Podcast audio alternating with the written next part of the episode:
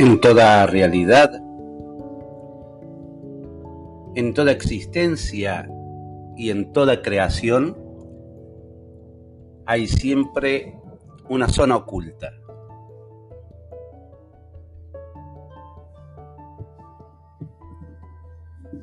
Muy buenos días para todos. Estamos ya en este segundo encuentro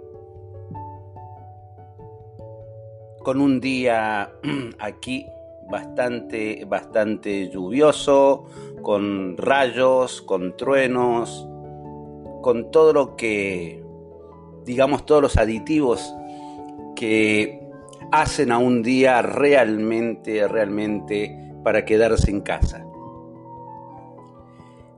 Yo en esta segunda entrega, tras la entrega de, digamos, de presentación que tuvimos en el primer audio,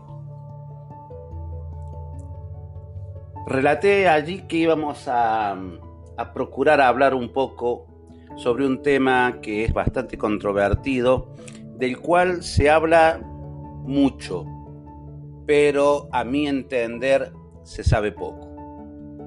Es el tema de la creación. La creación mito, realidad ¿quién puede estar realmente en condiciones de definir el hecho de la creación? Yo creo que para mm, poder llegar a referirnos a este tema, primero tenemos que ser concretos y decir la creación existe. Es la primer realidad, es el, el primer hecho concreto, verídico, auténtico completamente comprobable que es que la, creación existe. Nadie puede negar esto. Segundo, la creación existe, pero no como un hecho fortuito, no como un hecho casual.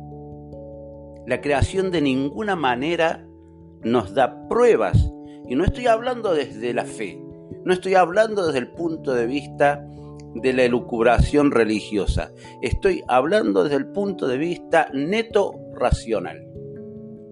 Racionalmente hablando, la creación es un hecho existente que se reproduce y que sucede, que acontece día a día, momento tras momento, desde hace millones de años.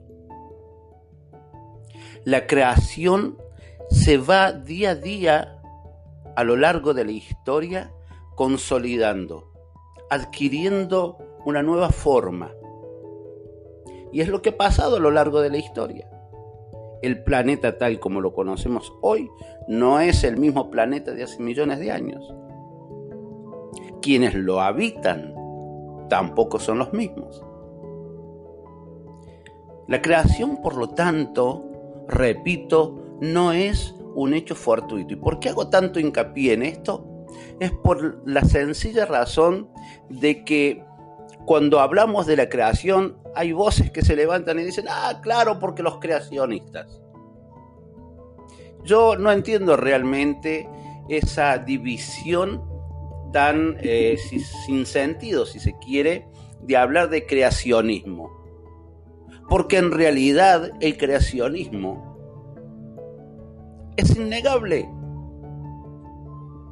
Cuando hay una creación, no podemos negar que hay quien creó, que de algún lado surgió, que no es un hecho casual. Por lo tanto, no existe el movimiento ni la ideología creacionista. Hay una realidad que habla por sí misma y a la cual, nos guste o no, debemos adherir. Ha habido un punto inicial en esta creación. Una creación no es producto de una existencia eterna, es decir, siempre estuvo ahí, siempre existió. No. Si hablamos de creación, hay un momento inicial. un punto cero a partir del cual comienza a surgir. La cuestión tan simple es que como segunda medida, como segunda prueba, si observamos la creación, vamos a entender que hubo un creador. Porque ninguna creación es capaz de autocrearse. Utilizando únicamente la lógica, vamos a entender o llegar a la definición de que si hay una creación, hay un creador. No existe creación sin creador. Por lo tanto, la creación atestigua del creador. No hace falta demostrar que hubo un creador. Basta con mirar el hecho creado.